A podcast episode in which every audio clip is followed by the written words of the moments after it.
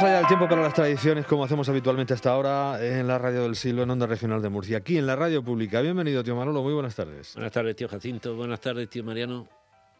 Manolo Muñoz Cieliski, nuestro antropólogo de guardia. Presente. Fotógrafo. Hoy vamos a hablar de fotografía, fundamentalmente, y de un concepto fotográfico que a mí me parece apasionante, Qué raro, que es la fotografía etnográfica, Sí. que puede pensarse por algunos de los autores que citaremos que nos pillaría un poco lejos, pero es algo que tú mismo has hecho aquí en la región de Murcia y otros que habéis hecho aquí en la región de Murcia. ¿no? eh, No se te, intenta, estoy, se co- no intenta, te estoy se comparando a los intenta, se maestros. intenta, Se, ¿no? está haciendo algo. Vamos a empezar por los maestros y luego me cuentas qué se ha podido Sí, hacer. Vamos a empezar por los maestros entre los que se encuentra el, el señor Curtis, que es un Don fotógrafo Edward, de, de- Eduardo, don, don buenos Edward, fotógrafo de primeros de bueno, desarrolla su tarea Aventurero. finales del 19 primeros del 20, que es uno de los de los grandes de, de- de los últimos en el Far West y concretamente lo que se dedica es a fotografiar a los indígenas, a los indios americanos de las de las praderas que se llama. Sí, y él es el que marca un poco Claro. la tendencia, ¿no? Claro, porque Curtis, eh, vamos, yo lo descubrí cuando hicieron esta exposición en el, Legado sagrado se llama. en el archivo regional. El, el comisario de la exposición tuvo la deferencia de hacerme este maravilloso regalo. un, es- catálogo precioso, es espectacular, con unos textos maravillosos y sobre todo unas reproducciones fantásticas. Que ahora si tenemos tiempo sí me gustaría, porque aparte de fotografiar a los indios de distintas tribus y demás, lo que sí me gustaría es que nos destacaras algunas de las técnicas absolutamente... eh, mm, Bueno, él ya ahora después hablamos. Vamos a hablar Perdidas primero de su ¿eh? trabajo Venga. y, y de hay mucho de lo que, de lo que, de lo que hablar Vamos de, a ver. de su trabajo. A ver, hablemos. Curtis empieza, eh, estamos a finales del siglo XIX, principios del XX, cuando está la, la antropología empezando a, a surgir y eh, los, los grandes aventureros están en África y se están redescubriendo algunas zonas del Amazonas que estaban todavía desconocidas. Admundsen está haciendo sus viajes por ahí. O sea, es el momento de los grandes exploradores y además con un cierto apoyo científico por las grandes, por las grandes digamos, academias y los grandes pon- gobiernos, quizás por, por un interés de que el que descubra más ten- también tenía, le daba un halo de poder. Era un, un momento en que envidiablemente el, el dotar un halo de científico a los gobiernos estaba bien visto. Hoy en día to- No tanto. eso ya no, no va por ahí. Y bueno, pues hay un montón de gente que se dedica a fotografiar. en- vamos a ver, hay que diferenciar dos cosas. El costumbrismo o la foto, eh, digamos, turística o pseudoturística que hacen los Loran, que se dedican cuando montan la, la famosa empresa de París, que todos hemos visto aquí, conocemos algunas en Murcia, son muy conocidas, la foto del, del aguador en, en el Puente Viejo, Sí. algún panorama que hay de, de- de la ciudad, hay algo en Lorca, hay algo en Cartagena, y entonces lo que ellos buscan es la tarjeta postal, es Sí. decir, el sitio, digamos, atractivo, turístico que pueda interesar. Ah, Eh, María Manzanera, cuando empezó a estudiar las fotos aquellas que se hicieron en esa época de del costumbrismo murciano, eh, descubrió que en todas esas fotos que hay aparecen algunos pseudo huertanos con zaragüeles sí, que eran poses. sí. Eso lo hemos hablado más de Sí, una sí, vez y todo eso. Ahora tendremos que hablar también de Curtis en ese sentido. Y sí, bueno, pero todos, todos buscan un poco ese tipismo y esa, digamos, eh, digamos, exotismo. O mira que allí se visten o viven de una forma que no vivimos nosotros porque nosotros somos los que hemos desarrollado una sociedad y mira lo que pasa por ahí. Bien. Eh, quizás fueron los vascos los que empezaron a interesarse con Aranzadi, el grupo Aranzadi, que no, no sé si tiene algo que ver con el, la editorial. Ni idea. Ya sabéis que Pero se llama igual, sí. Sí, sí, ¿sabes? la- sí, sí, la editorial claro, de- claro. De, de textos legales. No sé si es algo, tengo que, que documentarme bien de que, pero vamos, es- hay un grupo Aranzadi en el País Vasco que se dedican a eh, documentar todo lo que era la vida tradicional, pero documentarla mm, desde el punto de vista casi eh, arqueológico, es decir, fotografiar carros, carretas, el, el caserío tradicional, los juegos tradicionales, los... Esto tampoco sería etnografía. Eso ya era... Esto ya sí. Eso ya Esa sí. es la diferencia. Eso es así. Lo que pasa es que el trabajo de aquella gente solamente se conoce un poco en los círculos cercanos al País Vasco. O sea que la gran diferencia sería, por, por avanzar un poco, sería eh, eh, el que busca una incluso reproducción de un, momento, un tipismo y tal, buscando pues eso, la, la Todo nos ha pasado. tú, postal, tú, como tú, tuviste una vez la diferencia cuando estuviste por ahí por los, las provincias del norte. Por Holanda, como yo digo yo, las provincias eran... De Dinamarca aquello. Sí, bueno, pero tú me entiendes. Sí, sí, sí. Bueno, sí, por lo que Tuviste la diferencia de mandarme unas fotos de unos molinos, unos molinos de, Sí, sí, sí, sí, sí. Y eso es lo que está pasando ahora mismo con todo el mundo con el móvil. ¡Ay, qué bonito! Una, un, molino, eso, pum, y lo mandas a los amigos. Ahora bien, la fotografía etnográfica tiene algo más de científico, es decir, mm, esto de dónde es, quién lo hace, cómo se construyó, incluso hay criterios un poco de poner elementos que puedan dar las medidas, o sea, un poco ya en fotografía científica que da mucha más documentación de, de cómo se construye aquello, quién y dónde. Incluso más de catálogo, un trabajo previo para buscar efectivamente de protocolos científicos de, arqueología o de historiografía, de, documentar aquello. A este, este Eduard S. Curtis que se va a las praderas es uno de los últimos aventureros y, que fotografía a, los indios, eh, hay retratos impresionantes de, navajos, de, apaches, de, en fin, de, todo tipo de razas.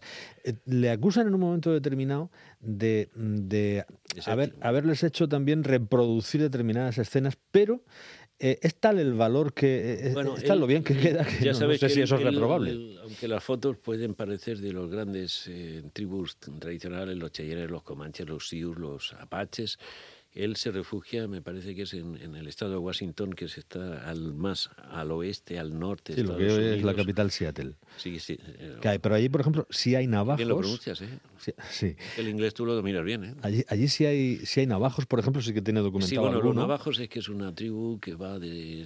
como los apaches, es una cosa, una tribu que se está moviendo continuamente por todo el territorio de... de... Guacames, creo que, que, que, hay otra que se llama así, también menos y él, lo que pasa que él es un aventurero que es buen fotógrafo y decide irse a fotografiar ese espacio que se ha, que se ha perdido, ¿no? que se estaba perdiendo.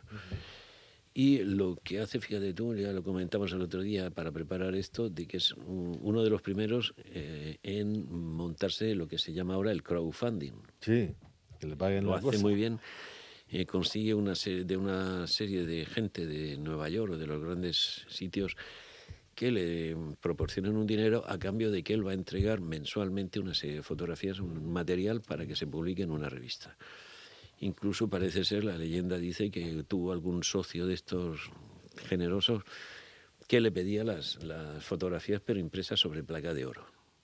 Ahí vamos otra vez, ahí, veíamos algunas, eso, la, cuando estuvo, la muestra, la muestra cuando estuvo en, aquí en Murcia había alguna de esas plaquitas de oro que, había que hacerlo, pero bueno. Ahí fíjate, ahí de la tribu Galala hay dos retratos portentosos, fortísimos. Eh, pero son, son retratos. son retratos. Son, se llama? no, pero es que uno se llama Toro Lento y el otro se llama Nube Roja. Que esto lo Nube Roja lo hemos visto, vamos, en todas partes. Bueno, eh, vamos a ver, es que si te pones a mirar un poco... los Mojaves eran los otros. Los Mojaves, que, que, eh, mucho. El desierto famoso, tristemente y muy fotográfico. Eso es. Eh, si te pones a mirar un poco de dónde vienen y cómo somos nuestros apellidos, eh, tú fíjate que... también, hay un Sioux, me sonaba a mí que había un Sioux. Pero fíjate que... En, Jefe Halcón Rojo. En nuestro, en nuestro forma de poner los apellidos hay nombres de, de oficios. Sí, claro.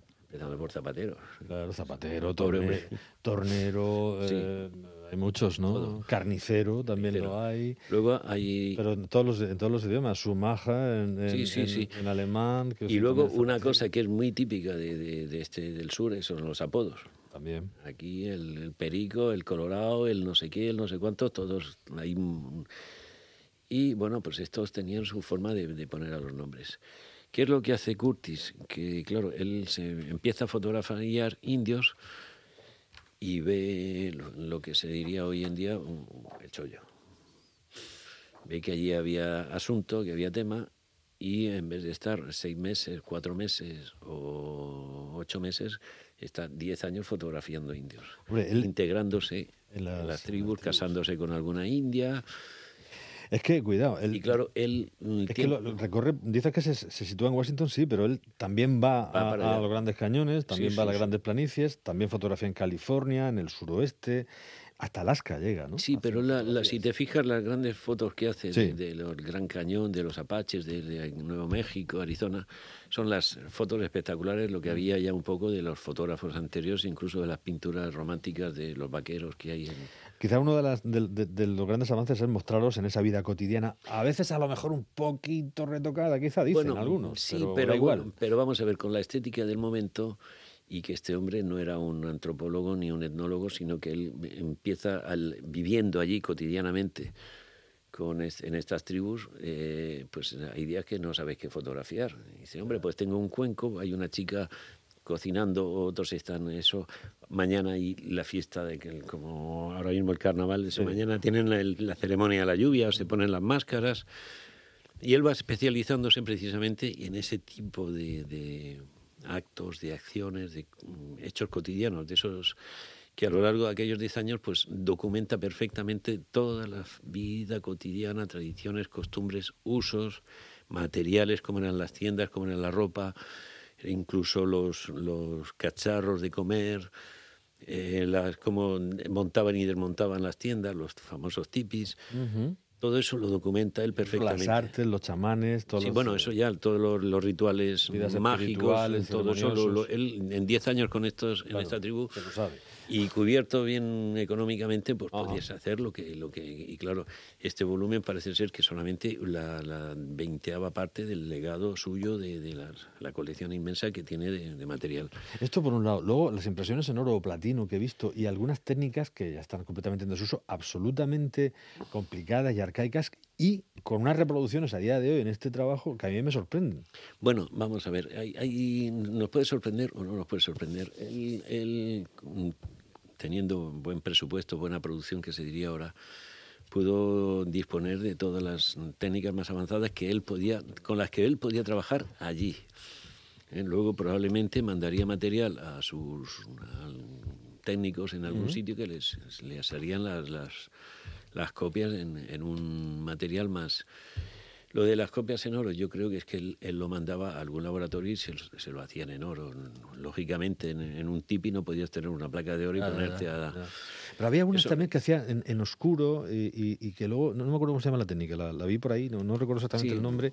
Eh, que luego, en carbono, no sé qué, que luego consigue una nitidez, eh, que, era un proceso, he leído que era un proceso lento y complicado. Bueno, es que si tú te vas, eh, creo que hablamos hace tiempo de Gilman, sí, sí, sí, sí. ingeniero Gilman.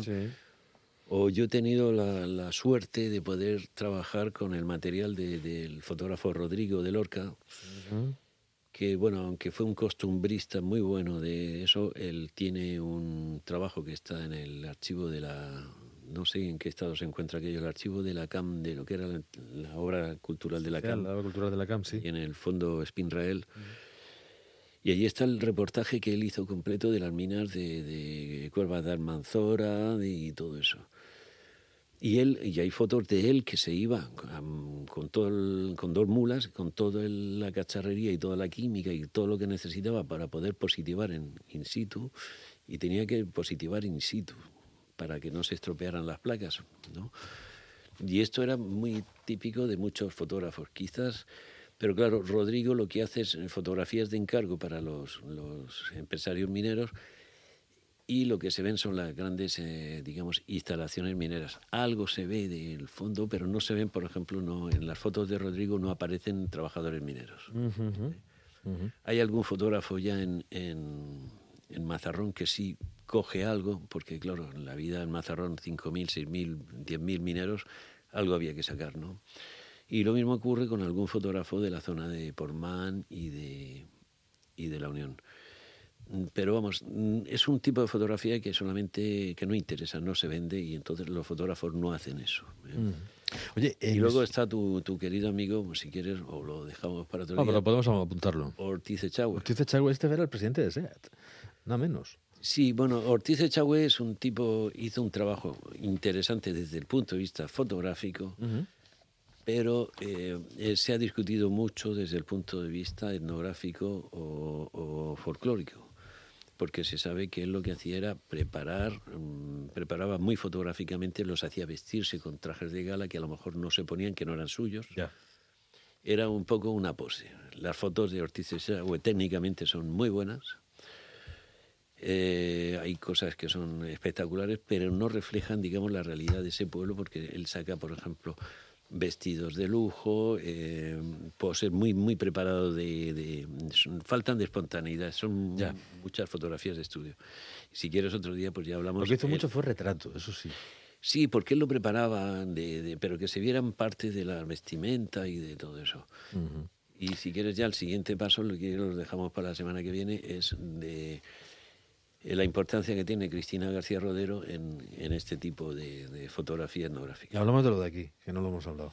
algunas cosas hemos dicho. Lo de aquí es que, prácticamente hasta que, pues bueno, Tomás está haciendo algo, eh, Emilio está haciendo algo, los, los folcloristas están haciendo algo, pero no son fotógrafos ni son tampoco especialistas en etnografía. Y, entonces, y, quizás la mayoría de ellos están volcados en la música y muchos de los... Digamos, el material que hay que fotografiar está al, margen de la música. ¿no? Mira, te voy a leer una cosa que me, hizo mucha gracia. Alguien en una red social que encontré que decía que Curtis fue sin duda un espíritu superior y un romántico empedernido, enamorado del buen salvaje, etc. Dice, pero es que la realidad es tan engañosa. No veo en su falta de objetividad, que algunos le acusan, un defecto, sino más bien una virtud. Ciencia, gracias a Dios, todavía no se había divorciado de arte para abarraganarse con esa bruja de técnica. Me ha gustado mucho. Hombre, Porque la ciencia y el arte, o sea, eh, la ciencia y el arte podían ir de la mano. Sí, pero es que lo que está claro es que. Y no necesariamente todo técnico, como, como ha devenido posteriormente. Bueno, él domina la técnica, pero también domina el, arte del encuadre. Sí, sí, ya, lo que quería contar. Pero lo pone una cosa.